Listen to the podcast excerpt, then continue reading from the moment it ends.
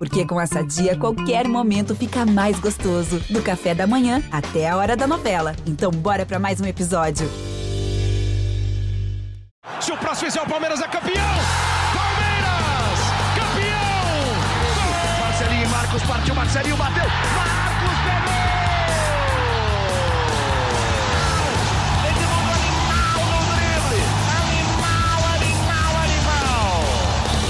Palestrinas e palestrinos, começando mais um GE Palmeiras, o seu podcast aqui do GE. Globo sobre tudo do Verdão. Estamos gravando nesta segunda-feira, dia 12 de setembro, depois de uma vitória importantíssima do Palmeiras para quebrar uma sequência de alguns empates. A última vitória no Brasileiro tinha sido contra o Corinthians, teve a eliminação doloridíssima na Libertadores. E o Palmeiras voltou a vencer no Brasileiro, vitória por 2 a 1 sobre o Juventude. Uma vitória que fez o Palmeiras abrir um pouco mais na ponta da tabela. Gol de Rony, com uma assistência do Marcos Rocha. O Marcos Rocha, que já havia, no intervalo ali, estava sendo criticado. Eu entrei na live do Boca, no intervalo do, do jogo do Juventude, tava todo mundo lá. Não, o Marcos Rocha não dá mais, tira o Marcos Rocha, tira o Marcos Rocha. E com 30 segundos ele dá um passe de gênio para o Rony fazer um gol. Depois o Palmeiras leva o um empate num gol besta e vira o jogo num gol meio a meio, né? Meio, meio Zé Rafael, meio Murilo. Pareceu que foi mais do Murilo, mas enfim. É, falaremos tudo sobre esse jogo. Eu sou o Lucas Garbelotto na apresentação. Hoje eu tenho as companhias de Thiago, Thiago Ferre, que está na minha frente. Estamos aqui na Globo hoje. Uma honra revê-lo pessoalmente, que a gente só se vê na internet. É né? verdade. A gente só se vê na internet. Teremos também Emílio Bota, que não deu ar da graça, não veio. Não veio É, quis fazer o programa fa- com a gente. Fica fácil, assim. Assim É. fica fácil. Ele, o Bo- o Boca também é outro. O Boca também nunca veio aqui fazer o podcast junto com a gente. Felipe Zito segue de férias até segunda-feira que vem, certo? É, ele vai completar, se não me engano, são acho que quatro meses e meio de férias na segunda-feira.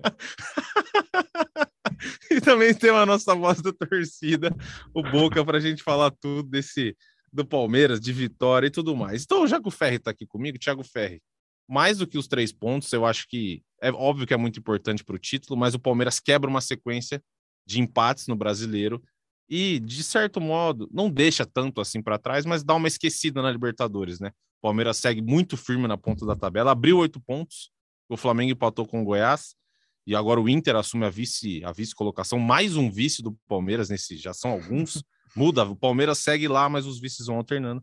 Mas uma vitória, acho que uma boa vitória, né? Uma vitória para para tirar aquele negócio, para tirar a zica, né? Para tirar aí, É. tipo, é, agora vai.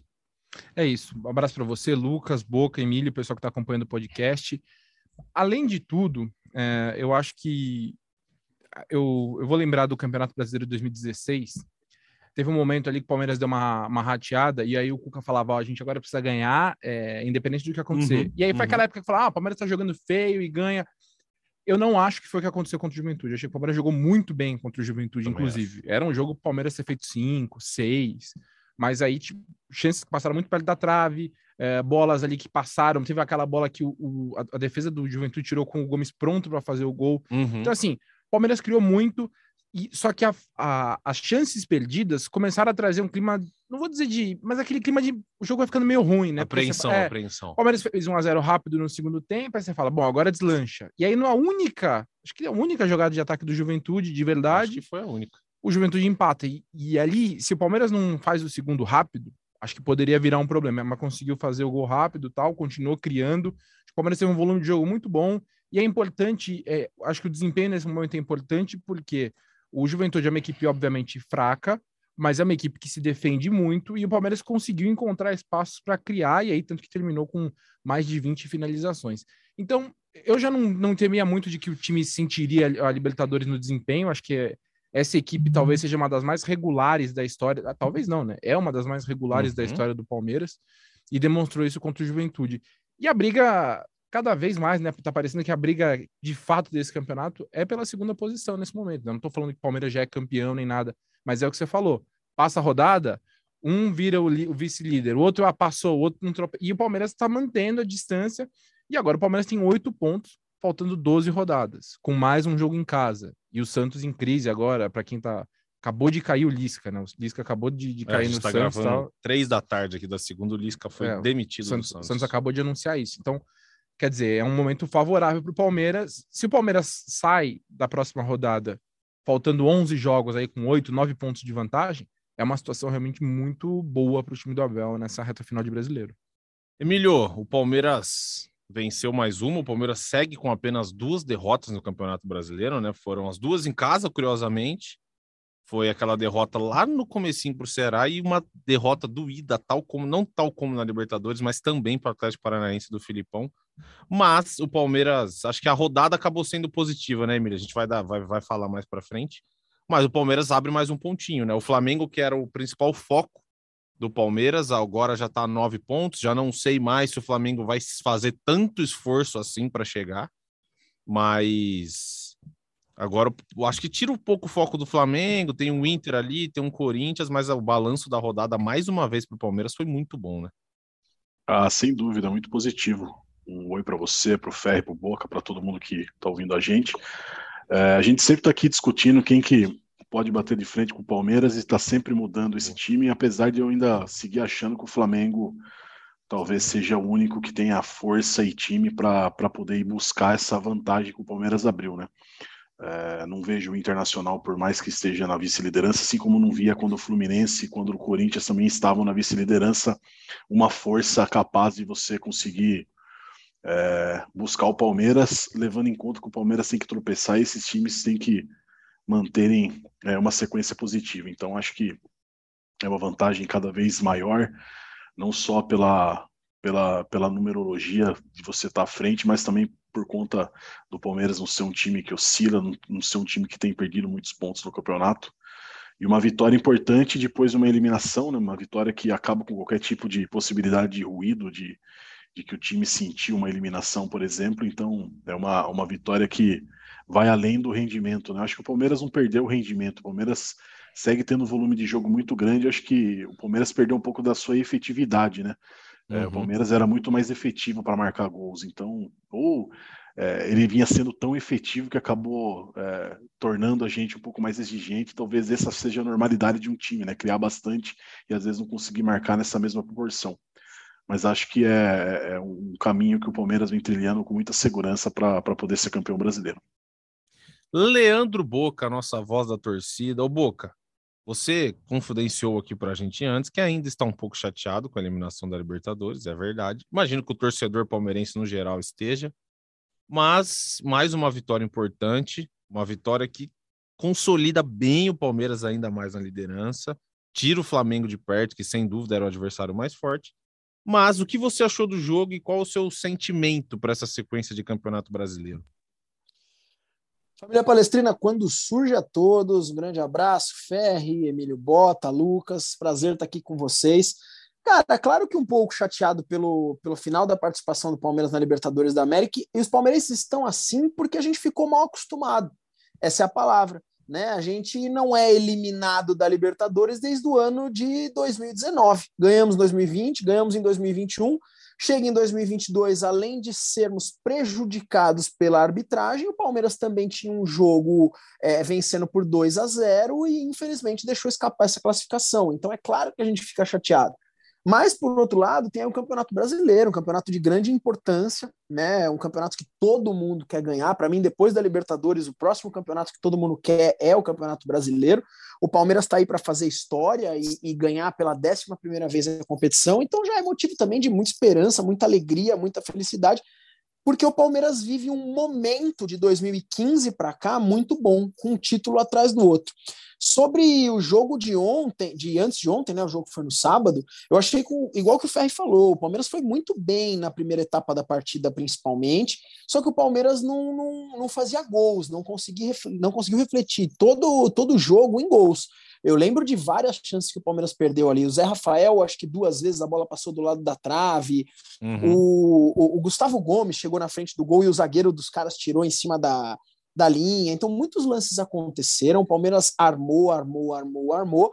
E infelizmente não conseguiu converter isso em gols. Né? Aí a gente pode discutir o porquê, se falta peças, é, é, é depois do Campeonato Brasileiro, os jogadores têm que chegar, né? principalmente porque alguns jogadores vão sair, então o Palmeiras vai ter que entender o que fazer.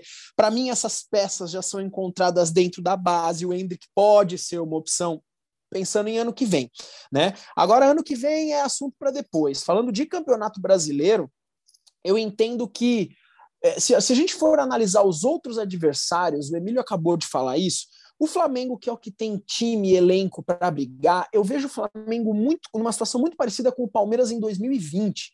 Palmeiras em 2020 foi campeão da Libertadores, foi campeão da Copa do Brasil. O Flamengo está disputando as duas, uhum. as duas competições. E o brasileiro, eu não vou falar que o Palmeiras largou mão, mas era nítido que o time que jogava o brasileiro não apresentava boas condições igual o time do Palmeiras que jogava as duas outras competições. Não sei se vocês vão lembrar disso. E Sim. com o Flamengo, depois do jogo, eles foram empatar com o Goiás ontem roubado, cara né? Eles foram empatar com o Goiás.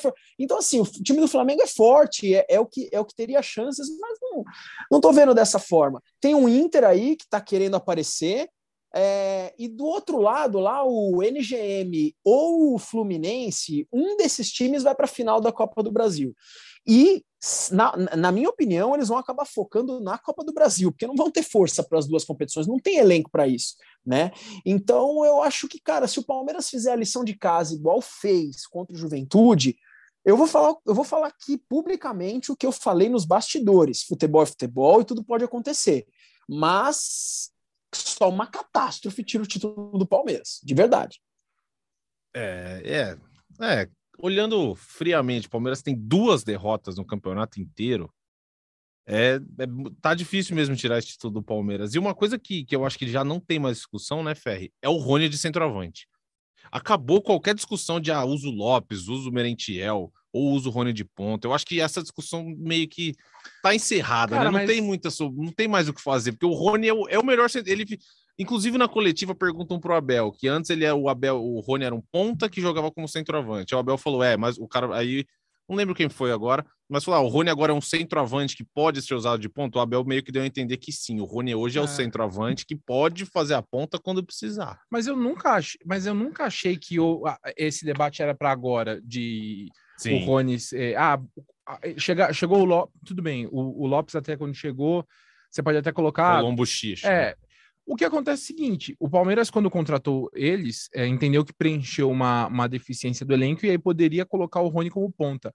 Mas é inegável que o Palmeiras rende melhor com o Rony como centroavante. Uhum. E, e uma vantagem dessa equipe que eu vejo em relação aos outros anos é que antes o Rony era centroavante quando você jogava com times que davam espaço, que você tinha espaço para atacar. A, o, o, o centroavante é, poderia atacar o espaço, sim, né? Sim. Então, contra equipes mais fechadas, era mais de, o Rony não conseguia arrumar nada. Porque o Rony era um ponto, é um cara de velocidade, ele, ele ataca espaço e tudo mais. Só que ele também se desenvolveu como centroavante para jogar contra, por exemplo, o Juventude, que jogou atrás o tempo inteiro, e ser um cara importante. Ele teve três ou quatro chances além do gol, uhum. e boas chances dele. Ele, uma coisa que, que me chamou a atenção, especialmente contra o Juventude, o Rony terminou muito bem as jogadas, que é uma deficiência dele.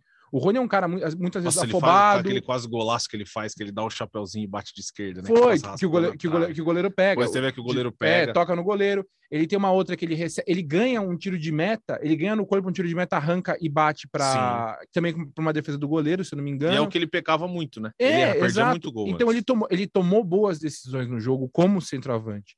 Então não tem como você pensar na equipe que termina a temporada é, sem ter o Rony ali. E outra, é, perdeu o Veiga, que pô, é, um, é um desfalque muito importante. Mas eu tenho gostado do Tabata. Também, não não também. acho que ele está sendo brilhante, não tá. Mas ele, especialmente jogando pelo lado do campo, e aí eu acho que o Palmeiras melhora no segundo tempo contra o Juventude, porque ele come... o Abel começou com o Dudu na esquerda, Tabata por uhum. dentro e o, e o Scarpa na direita, e aí no segundo tempo ele inverte tudo. O Dudu Scarpa fica por me... no meio, o Dudu vai para a direita e, o Tabata para a esquerda. E eu acho que o Palmeiras cresce de rendimento assim. Então eu acho que o Scarpa, o Tabata, ele preenche agora uma lacuna com a ausência do Veiga e depois também vai ter a ausência do Scarpa para o ano que vem. E então eu, eu, vejo eu vejo dessa forma. A equipe está montada, não tem não tem muito o que fazer. Agora é, é, terminar a temporada e aí sim, depois que o Boca falou, acabando o brasileiro e a gente eu sei que o Palmeiras já já discute também a próxima temporada, mas pensar como é que vai ser o funcionamento da equipe, porque você vai precisar usar melhor o Lopes no ano que vem. Uhum. É um investimento alto que você fez. Então o Lopes é um cara que vai ter que participar mais, tem que ver como é que vai ser a situação do Rony. Eu acredito que nesse fim de janela ele não sai, apesar de ter o interesse é, de times do Qatar nele. Acho que se ele sair é só ano que vem, e é um cara importante. O Danilo é um outro cara que é importante, pode sair. Então, enfim, são muitas mudanças do Palmeiras para 2023, mas 2022 acho que está muito consolidado, não tem nem como cogitar mudar. É, e o Palmeiras pode perder Danilo, pode perder Rony, vai perder o Scarpa, que já é certeza, ou seja, são três peças bem, bem fundamentais desse time do Palmeiras, né? E são peças que, se você pensar, não tem. Sub... O Danilo, por exemplo, não tem substituto. É, o substituto é o Jailson, mas que não é o mesmo. Não, não é, é, nem não, um pouco parecido. Não, não tem como. Palmeiras, o, o Danilo, o Palmeiras tem que ir no mercado. Eu, eu, eu, eu, não vejo. O Gabriel Menino não acho que é o cara que, ah, beleza, sai o Danilo, vai entrar o, o Gabriel Menino na equipe. Não acho. O Palmeiras vai ter que ir no mercado. Também acho. Se, saindo, o, saindo agora o Scarpa, tudo bem, ter o Tabata, mas eu ainda acho que falta um jogador para essa posição. E o Rony também. O Rony é muito importante para o Abel. Aí não adianta trazer um cara que componha. Eu acho que você precisa trazer um cara que faça um pouco mais de diferença para a equipe. Eu, só para a gente passar uma, uma. O Ferri falou, eu acho que é isso. O, o, o Atabata chega, entra no lugar do Veiga, aquele time que era o que a gente falava ideal, ele não, ele só trocou isso, né? Ah. Porque ele ainda vai jogar com o Marcos Rocha, o Abel já deu todos os créditos, ele não vai tirar o Marcos Rocha do time. Tem gente que critica, eu também não tiraria. É, isso. Depois eu quero ver o que vocês acham também. Mas criou uma sanha. Eu acho que chega um momento que o torcedor do Palmeiras precisa mudar alguma coisa na equipe. Ah, não, tem que. Procurando pô, sarna para é, se encostar. Sim, pô, eu, eu acho, eu, eu acho contra o Atlético Paranaense ali, eu, eu até acho que ele vacilou no, no primeiro gol e tudo mais mas ele não acha que ele fez algo que é, obriga. Que justifica. Que né? justifique. E outra, mesmo o Mike joga bem, mas, pô, eu também não acho que assim, putz, o Mike tá voando, ele tá entrando e todo jogo ele desequilibra. Ele tá entrando bem. Mas é, a base tá montada, não, não, não vejo muito como, como mexer. O que, que você acha, Boca? Você que é nossa voz da torcida, nosso palmeirense aqui. Essa história do Marcos Rocha, é, o, o torcedor tá procurando sarna para se coçar? Ou você acha que de fato o Mike merecia uma chance nesse time do Abel? Eu falei algumas vezes isso, preciso assumir isso. É, quando o Marcos Rocha falhou em alguns momentos, aquele coração quente, a cabeça quente do torcedor, viu que o Mike estava pedindo seta. Estava pedindo seta, não, estava dando seta para pedir passagem. Uhum. Por muitas vezes eu vejo o Mike na frente do Marcos Rocha. Tá? A bola na, na, no gol do Atlético Paranaense, o primeiro gol do Atlético Paranaense, por exemplo, foi uma bola também nas costas do Marcos Rocha né? Uhum. É um jogador que algumas vezes falha, mas algumas vezes também vai bem demais. Mas Eu a bola que ele meteu ontem sensacional. Ontem não, sábado. Sem, sábado sensacional. O, sem brincadeira, o passe que ele deu ali pro Rony, cara, foi um passe de um de um de um meia com, com extrema habilidade, com extrema categoria, como se ele fosse um meia, um lateral que teve ali uma cabeça de meia, foi sensacional. Só que ele também vem falhando demais. A questão que o Ferri já vem falando mais muito tempo e de cabeça fria é difícil não concordar. Tem 12 jogos para acabar o campeonato, né? Uh, uhum. É difícil mudar esse time do Palmeiras, uhum. com exceção ao Veiga que já saiu, infelizmente teve essa lesão, inclusive boa recuperação. É muito complicado a gente pensar no outro Palmeiras. Para o ano que vem já é uma outra situação por muitas vezes eu falei, põe o Mike, várias vezes, várias vezes. Eu preciso assumir isso aqui. Mas acho que o Abel não faria isso agora, não. Emílio, como que você vai mudar alguma coisa num time que em 26 jogos tem 15 vitórias, 9 empates, 2 derrotas, 43 gols marcados, que é o melhor ataque da competição, 19 gols tomados, que é a melhor defesa da competição, o melhor saldo, o melhor aproveitamento, o melhor tudo. O Palmeiras assim é líder, muito, muito, muito líder. Não eu tô tô com Boca e tô com Ferro. Não faz o menor sentido, acho que você também vai concordar com a gente, que você, não dá para você trocar alguém agora. Trocou o Veiga porque não tive que fazer. O Veiga tem que fazer uma cirurgia, o Tabata chegou, entrou no lugar dele, e com isso o Abel muda o mínimo possível também. Ele bota um meia ali, pode ser que não seja exatamente a mesma característica, mas é um cara que joga no meio campo, que sabe fazer a função. Você deixa o Rony na dele, que hoje a dele é de centroavante, né, Emílio? E você não muda nada. O Palmeiras está no caminho eu não sei se o caminho perfeito, mas o, é quase perfeito. O caminho, assim, o cenário muito bom, um time encaixado, um time que o Abel encontrou, que foi eliminado da Libertadores porque teve, teve a arbitragem e tudo mais, mas porque teve um jogador expulso. O Palmeiras jogava muito bem até a expulsão do Murilo, abriu 2 a 0 Um time com 2 a 0 o Palmeiras com 11, dificilmente tomaria, o 2 a, tomaria um empate por 2 a 2 de qualquer outro time. Né? Então agora eu acho que não é hora de fazer mudança em nada. Ah, sem dúvida. Não é Copa do Mundo, né? Copa do Mundo são sete jogos. Se você tem um cara é oscilando isso, é muito isso. ali, você arranca ele do time porque ele pode comprometer a sua classificação ou é fazer você perder um jogo e você tá fora do campeonato. Quando a gente tá falando de pontos corridos, eu acho que é, essa, essa sequência e essa manutenção dos jogadores que faz você ter um time forte, um time entrosado e coeso ao longo da competição. Então, que o Abel Ferreira achou isso no Palmeiras.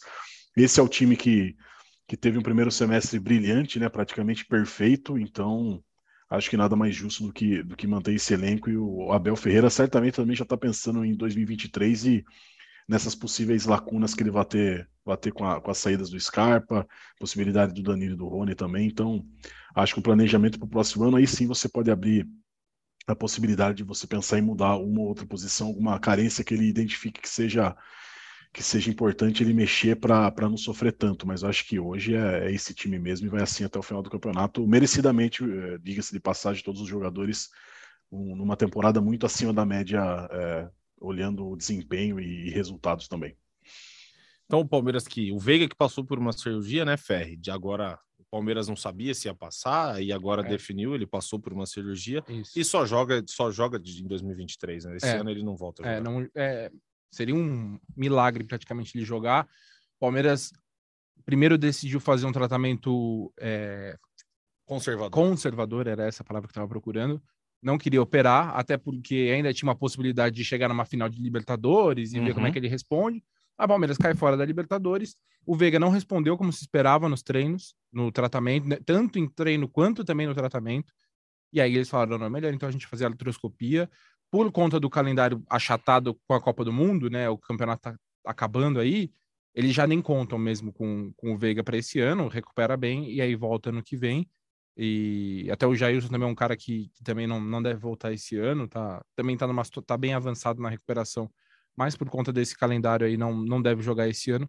E aí fica para a próxima temporada a recuperação dele e é um desfalque, é um desfalque importante, por mais que não estivesse jogando tão bem desde aquela lesão muscular que ele teve, é um cara que, que é uma temporada de 19 gols, né? Assim, então, ele foi muito importante para o Palmeiras nessa temporada e até os jogadores estão falando, né? Agora vão tentar ganhar esse brasileiro por ele, porque ele não vai poder fazer parte dessa reta final. O Zé Rafael, inclusive, dedica o, a vitória para ele foi. no final do jogo, né? Jogou o... muito o Zé Rafael, inclusive. De é, novo, eu queria até novo. falar. Eu, cara, o Zé Rafael hoje, hoje, para mim, ele é o melhor jogador do Palmeiras. Hoje. Porque ele, a função que ele faz, ninguém, ninguém consegue fazer nem de perto. Nem de perto. Não sei se vocês concordam comigo, mas assim, ele tá jogando num ritmo, ele dá uma dinâmica, ele, ele marca, ele ataca. No sábado ele deu dois chutes que passaram muito ah. perto, quase fez dois gols. E o combate que ele dá no meio do campo é um negócio absurdo. É uma força física. O seu hoje é qual recorte? Tipo, quanto tempo? Ah, poucos jogos. Tá. Não, tudo bem, não, eu, porque eu acho, que é, eu acho que é válido. Acho que nos últimos jogos ele tem de fato ido muito bem. Porque o Scarpa tava voando. É, não, eu ainda acho que o melhor jogador do, do Palmeiras no brasileiro é o Scarpa. Não, também. O brasileiro, também. como todo, mas sim, sim, no recorte, no recorte, recorte de menor, alguns jogos para cá. É, acho que o Dudu cresceu muito também nos últimos também tá jogos. Jogando, jogando é, eu, ia, eu ia falar, eu ia falar é. do Dudu pelo seguinte: concordo que o Zé tá jogando muito. Só que quando o Bachola resolve jogar, cara, sem brincadeira, o jogo que ele fez contra o Atlético Paranaense. Nossa, ele não parou de correr um minuto. Nossa senhora, ele corria, ele driblava, não tinha bola perdida. Quando o bicho lá quer jogar, cara, ele sempre quer jogar, ele é guerreiro, né? Dudu Guerreiro, a torcida já diz. Só que o cara é muito diferenciado. Sim, não, concordo com o Boca, concordo. É, eu acho que o Scarpa é o melhor do time, não, ele é. é o mais decisivo. É é o mais decisivo, é o cara que dá mais assistência, faz gol, tudo mais, bate. Pô, o Palmeiras faz um monte de gol de cabeça, um monte de gol de bola parada. Inclusive, o Palmeiras fez uma jogada ensaiada que ia ser um golaço. É a jogada né? do Cuca, pô. É. É a jogada o, do o Danilo Cuca, dá é. enfiado só que, do, do bate Só que fora, foi, velho. de todas que eu já vi, o Palmeiras fez essa jogada há seis anos, foi a mais bonita. Porque, puta, o passe do Danilo foi e muito o, preciso. O Dudu pega bonito na bola. Pega bonito, ia ser um golaço, mas aí foi, foi para fora. O Scarpa, eu achei que não jogou bem contra o, contra o Juventude, mas ele foi decisivo, é, cara. Deu é assistência isso, é gol. Assim. É muito. De... Tem alguns caras que eu, eu nunca concordo quando o Abel tira. Eu não concordo quando tira o Scarpa, bem ou mal, porque a bola parada dele faz diferença. E o Dudu, cara. O, Nossa, ele andou tirando o Dudu ah, recente. Não, Agora ele, ele parou, mas ele parou, tirava parou. antes com uns 15 minutos. Dá pra ver que o Dudu saía meio. Não, eu fiz. Eu entrevistei o Dudu recente.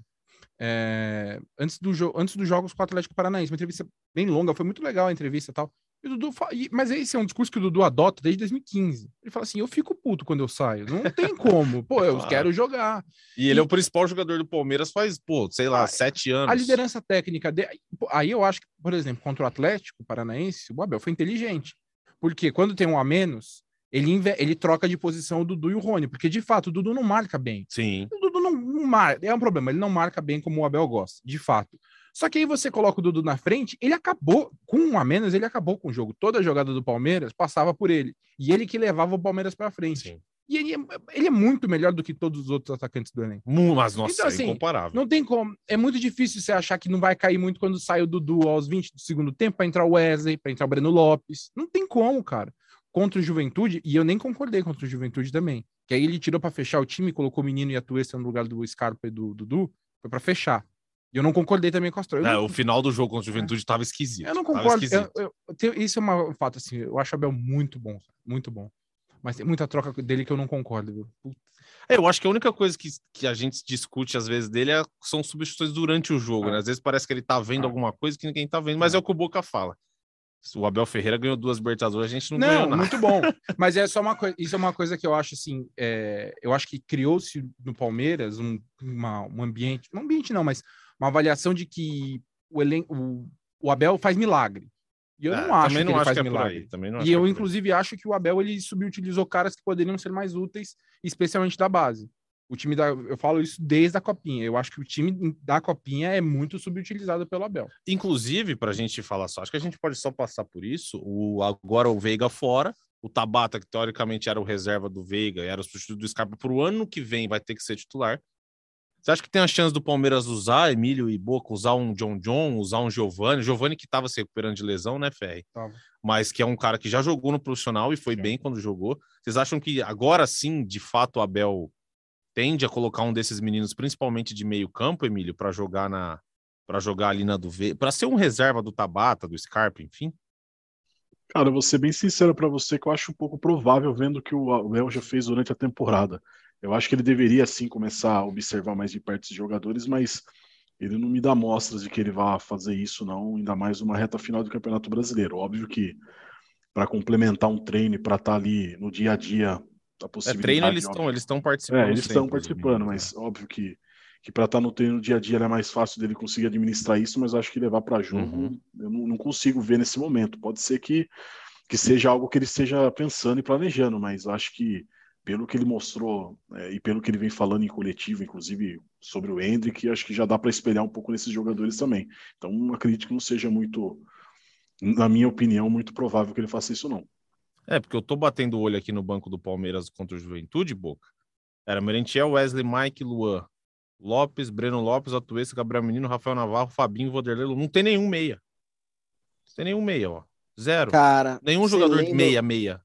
É, excelente. Você tem meio nomes. campista, você tem um Atuesta, um Gabriel Menino, são os caras são caras que geralmente jogam um pouco mais um pouco mais para trás, né? Eles Sim. não são caras mais de, de, de, armação de jogo, né? E falta, hein, gente? Você lê aí os nomes, você vê que você vê que falta. O Palmeiras vai precisar se mexer, seja na base ou seja contratando, cara. Mas é, realmente o banco de reservas do Palmeiras precisa melhorar e fez muita falta na, na Libertadores da América.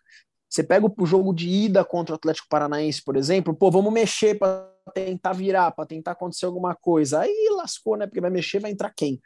Nossa, você falando os nomes aí é bem complicado. Eu acho que nós temos um time muito forte, um time realmente muito forte. Não é que assim, eu, eu não acho pega pega o, o banco de reserva e joga no lixo. Eu também não vejo dessa forma. Mas não, isso é exagero, não é, isso é exagero. Não, não, isso é exagero. Mas falta, né, gente? Falta.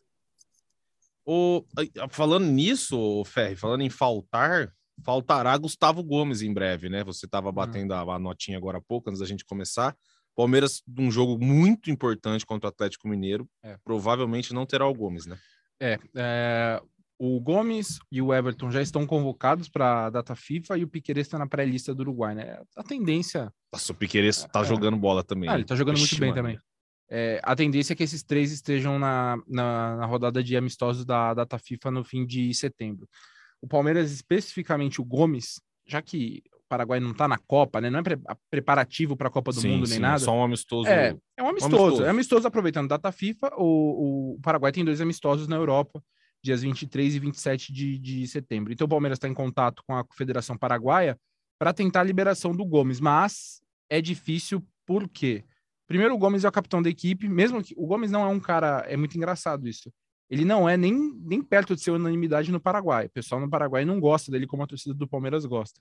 É, eles acham que o uhum. desempenho dele não, não é tão bom na seleção quanto é no Palmeiras. É, isso é uma, é, uma coisa que me chamou a atenção quando fui para o Paraguai na Palmeiras e Cerro. Mas ele é o capitão da equipe, é o capitão do Esqueloto. E, e outra questão, tem muitos jogadores do Paraguai que jogam no futebol brasileiro. Então, o Gatito, por exemplo, ele está convocado, o Alonso do Atlético Mineiro está convocado, no... o Balbuena está convocado. Então, é muito jogador que, se eles abrem mão do Gomes para o Palmeiras, aí todo mundo poderia pedir. Então, o Palmeiras entende que é difícil, mas de qualquer forma está tentando, porque é, o Palmeiras até avalia de que forma ele pode antecipar o planejamento para que os jogadores voltem, né, uhum. dos jogos do dia 27 para estarem em condições de atuar com o Atlético Mineiro no dia seguinte, mas sabem que é difícil, porque o jogo do, do Paraguai, por exemplo, é, se eu não me engano, é na Espanha, dia 27. 28, o Palmeiras ah, joga difícil, no Mineirão com o Atlético. Difícil, difícil. Trazer o cara ali para jogar logo depois e possivelmente ele vai ser titular. Numa dessa corre um risco. É, a menos que de repente o Paraguai fale, ó, a gente vai usar ele no primeiro amistoso de 23 e libera para o 27. Aí pode ser, mas é uma questão que o Palmeiras está negociando com a, com a Federação Paraguaia. O Everton vai para os amistosos, né, contra a Gana e Tunísia da seleção. Uhum. E o Piqueires, vamos ver se sai na lista na lista final do, do Uruguai.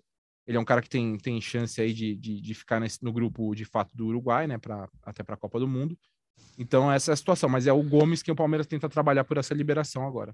Ó, o Palmeiras que agora tem o Santos no domingo. Acho que é um jogo para ganhar, né? Não tem. Esse jogo também. Para quem é campo, Palmeiras que. Não, precisa ganhar. Precisa é, não ganhar. tem negociação. Esse jogo o Palmeiras tem que ganhar. Precisa porque depois ganhar. você vai pegar um Galo no Mineirão. É. Que se a gente for olhar bem, pode acontecer uma derrota que não seria nada demais. É, e um é empate difícil, de novo. É e o empate de novo seria um ótimo resultado lá no Mineirão, né? Sim. Mas contra o Sim. Santos é jogo para ganhar, né, Boca? Não tem. Sabe, sabe qual é a questão do, do Santos? O Lisca podia ter, com todo respeito ao profissional, não, não desejo demissão de ninguém, não me entendam mal, mas o Lisca podia ter deixado para cair na próxima, porque quando chega um, um cara novo. Cara, é o fator novo, vezes, fato novo. É, cara, às vezes, às vezes eles querem se mexer animado. mais, querem mostrar mais serviço. Às vezes hum. jogadores podem, puta, agora eu vou, vou, conquistar meu lugar. Não gosto quando alguém estreia contra o Palmeiras, mas vamos lá, é o Santos, é time para três pontos. Ó, o Palmeiras tem então o Santos no Allianz, depois, dia 28, viaja para pegar o Galo. Aí pega o Botafogo no Rio. O Botafogo é um time que se reforçou, é verdade. O nosso Rafa Barros está aqui na sala com a gente, mas o Botafogo não ganha de ninguém em casa. O Botafogo não ganha no Rio de Janeiro. É um negócio impressionante. Então, um jogo que o Palmeiras tem tudo para ganhar. Depois tem o Curitiba no Allianz no dia 6 e visita o Atlético Goianiense. Então, assim, o Palmeiras tem uma sequência. Que pena o, Atlético... o Palmeiras enfrentar o Curitiba, né, gente? Que pena, cara. Porque vai ter que ganhar do Curitiba e o Curitiba tem chance lá de passar o São Paulo ainda no campeonato. Puta, que pena, cara. De verdade. Na paciência, vamos para cima do Curitiba, é isso aí. Mas ó, só para a gente também fazer um balanço da próxima rodada, rodada 27. O Palmeiras então joga com o Santos às seis e meia no domingo. Aí o segundo colocado, o Inter. Cadê o Inter aqui? O Inter joga na segunda-feira contra o Atlético Goianiense lá. É um jogo difícil. É. Atlético Goianiense desesperado para é. tentar escapar do rebaixamento. Aí depois vem o Flamengo. O Flamengo pega o Fluminense. Esse Fluminense do Diniz é duríssimo na queda. Não sei o que vai e é acontecer. E é confronto direto. Confronto direto. E o Corinthians. Cadê o Corinthians aqui? América Mineiro, né? América Mineiro fora. Então, o Emílio, o Palmeiras fazendo o dever de casa, ganhando do Santos, e a gente olhando assim, pode ser que o Palmeiras consiga até abrir um pouquinho mais. Não sei se vai abrir, a gente está só supondo. Mas é uma rodada que pode ser muito boa de novo, né? De novo, e pode ser uma rodada que novamente o vice-líder do campeonato mude, né? Então. É... Tem boa chance. Confronto direto entre Flamengo e Fluminense. O Internacional pega um jogo complicado fora de casa, o Corinthians também fora de casa. É uma rodada muito boa. Se o Palmeiras vencer, obviamente, vai ser uma rodada ainda melhor, porque a chance desses times tropeçarem aí ou empatarem ou, ou perderem pontos um para o outro, já que o Flamengo e o Fluminense vão perder, é maior. Isso aumenta a possibilidade de você aumentar essa vantagem aí. Mas acho que, restando essas, essas 12 rodadas para o fim do campeonato, a vantagem do Palmeiras é gigantesca, olhando dessa perspectiva de, de questão de rendimento, do time que perde muito pouco e, e dos adversários que ficam brigando entre eles é, a cada rodada para ver quem que é o postulante a, a tentar derrubar o Palmeiras. Então, acho que é mais uma rodada que pode se desenhar e aumentar essa vantagem. Daí, para mim, acho que praticamente define o campeonato. O, o só para a gente dar uma passada aqui, o Palmeiras começou as vendas para o jogo contra o Santos hoje, né? Segunda-feira, dia 12, e mudou um negócio do e-ticket, né? O, a, a Leila tá fazendo toda essa, essa, está tentando combater o cambismo que estava acontecendo nos ingressos do Avante. Sim. E agora mudou, mudou. Quando você emite lá o seu ingresso via ticket, ele só fica liberado agora três horas antes do jogo. Né? Isso. Antes você conseguia retirar imediatamente, né? E aí facilitava para você repassar esse Repassar. ingresso. Agora fica mais difícil, né? Pessoal vai ter que confiar muito no, no cara que fala, ó, eu vou, te- eu vou retirar, eu te compra hoje, eu te, devo, te entrego no dia lá, Uhum. pode pagar, eu te pago, entrego no Vai dia. ter que confiar bem. Mas é, mas não dá para parar aí, né? O Palmeiras ainda tem um trabalho grande para resolver. Para mim, além da questão do cambismo, como você vai fazer, continuar valorizando o Avante, que não tem às vezes a, a mesma o, o rating tão alto e o cara ou a pessoa tá pagando para para ser sócio torcedor e não consegue entrar no estádio. Mas de fato, a- a- o Palmeiras tem se mexido, né? Isso é, É, fato. o que é assim, muito é. importante. O Palmeiras tem, agora tem se mexido mais. Semana passada tiraram 200 cambistas do, do programa de sócio torcedor. Tem essa questão agora do e-ticket. Vamos ver se avança, né, para de repente ou a biometria, ou o reconhecimento facial, enfim, né? São várias opções aí para para facilitar, para diminuir ainda mais essa, essa prática do, do cambismo. E, mas o Palmeiras está se mexendo, então já é algo, é algo importante. Ô, Boca, eu vi um negócio na, no Twitter agora há pouco que eu não tinha me atentado. O Gustavo Scarpa vai embora no final do ano, já tá acertado. E o Rafael Veiga não joga mais. Então a gente tá vendo um dos. Acho que a gente pode considerar. é, se a gente montar um meio-campo com Zé Rafael, Danilo, Scarpa e Veiga, são, é o quarteto, um do é talvez seja o quarteto até mais vitorioso da história do Palmeiras.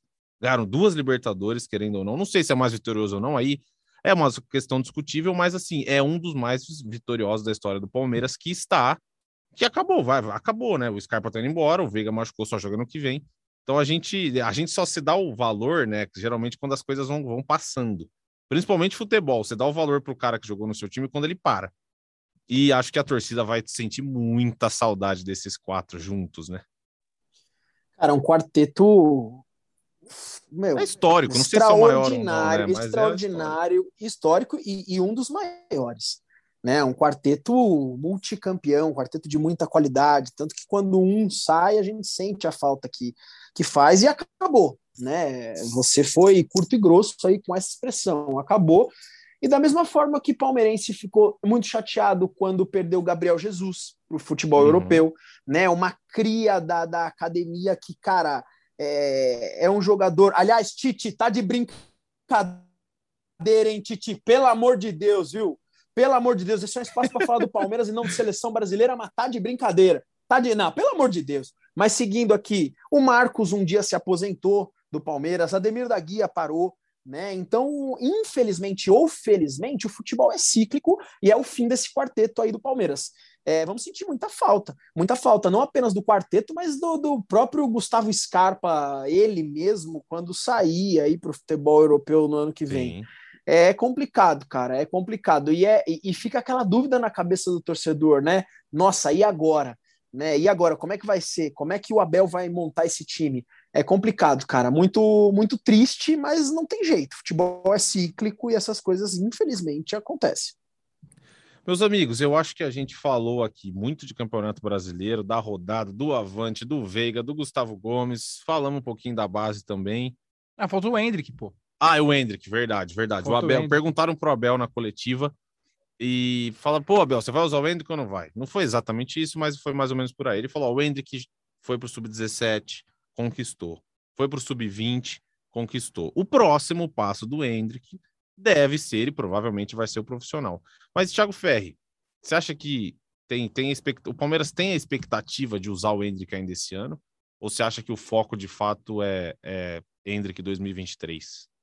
Porque É, tá uma, a pressão tá aumentando, né? tá, a tá torcida quer ver, a tá torcida quer aumentando. ver, a torcida quer Então, ver. tá aumentando e até, até acho que é até bom falar disso para porque essa, essa expectativa acho que tá um pouquinho antecipada em relação ao planejamento que foi feito já quando o Hendrick renovou, né? O, o combinado ali no momento que o Hendrick assinou o primeiro contrato profissional era de que ele treinaria com mais frequência no, no profissional e ele desceria para o 20 para jogar. É, eles entendiam que Uhum. o Hendrick, entre aspas, teve o azar de ter nascido em julho, porque se o Hendrick tivesse nascido em janeiro, por exemplo, ele provavelmente já estaria jogando, porque teve um momento ali que o Palmeiras não tinha centroavante. Uhum. Então, não tinha contratado o Merentiel, não tinha contratado o Lopes, o Navarro estava mal e só tinha o Rony. E aí, de repente, naquele momento, ele poderia ter entrado, mas ele só completou a idade para ter condições de jogar depois ali, e, e, o combinado então era esse. Ele vai treinar no profissional, e a gente está vendo ele treinar com frequência com o elenco do Abel, e desce para o sub-20, pelo menos até o fim do brasileiro. Né? O Palmeiras agora está na final do, do brasileiro sub-20, vai enfrentar o Corinthians. Estava até olhando aqui, o Lucas tinha falado antes que é, não tem data, acho que não tem, não tem data é, fechada para o jogo, mas está para acontecer essa partida.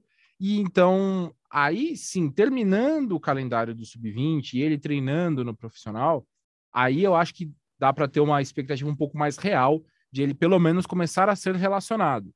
Mas agora não tem, não tem, não tem muito como imaginar isso. Ele, a ideia era essa, ele terminar a temporada no sub-20, uma coisa que eu acho difícil. E até pessoas que, tra que trabalham no entorno do Endo que também acham difícil, é, por exemplo, ele disputar uma copinha no que vem. Aí eu acho que ah, já, já terminando, é, terminando a temporada, ainda mais que o Palmeiras ganhou agora a copinha já, né? Enfim, é, terminando a temporada aí, eu acho que ele de fato fica estabelecido no elenco profissional, mas nessa temporada eu ainda acho que ele vai estrear em 2022, mas não é algo imediato, não. Acho que talvez a gente veja mais para as rodadas finais aí do brasileiro. Até se de repente o Palmeiras conseguir ganhar o título antecipadamente, pode até facilitar e acelerar esse processo. Muito bom, Thiago Ferri, muito bom. Agora sim, vamos caminhando para o nosso final. Pô, Ferri, foi uma honra fazer o podcast com você aqui na cabine, pertinho. Foi um prazer, pertinho. cara. Foi um prazer. Satisfação imensa. E o Emílio, o Emílio acho que eu vejo essa semana ainda, e o Boca eu vejo sexta-feira também. Então, eu também vou ver se eu encontro o Boca em breve. Emílio, brigadão, hein? Apesar da distância, a gente tá junto. Fechou? Valeu, abraço, tamo junto, sempre aí conectados. Boa, Boca. Agora o seu recado final, divirta-se. Um abraço para vocês, cara. Esse podcast é divertido demais. Um abraço também para Felipe Zito, como disse Thiago Ferri, há quatro meses e meio de férias. Então, realmente é um, é um prazer muito grande estar aqui com vocês. E um prazer maior ainda, meus amigos, é disputar o Campeonato Brasileiro, senhoras e senhores. Campeonato Brasileiro é bom demais. Campeonato Brasileiro, um dos campeonatos mais disputados desse mundo. Sempre muda o vice-líder. Abraço! Sensacional, nosso Leandro Boca. Agora a gente vai caminhando para o final do nosso podcast. Foi um prazer, uma honra falar com todos vocês. Agora Pedro Suaide também chega aqui, apresentador do GE Corinthians. Dá um salve, dá um salve, Suaide. Dá um oi para a turma. Salve, salve, amigos, tudo bom? Salve, salve não, né, nunca. né, Boca? É quando, quando surge, surge Pedrão. Grande abraço, cara. Esse, cara. esse cara é demais, velho. Eu gosto muito dele, velho. Um abraço para você, Pedrão. Um abraço, Boca. Saudades. Sensacional. Isso aqui, aqui é todo mundo toca, toca junto. Então, vamos, tamo junto, tamo junto. Então a gente chega ao fim do nosso GE Palmeiras. Voltamos em breve, acredito que na próxima segunda-feira, para falar de tudo sobre Palmeiras e Santos. É que vai, hein? Chutou Deivinho, subiu Breno Lopes e partiu Zapata. Partiu Zapata, sai que é sua, Marcos! Bateu para fora!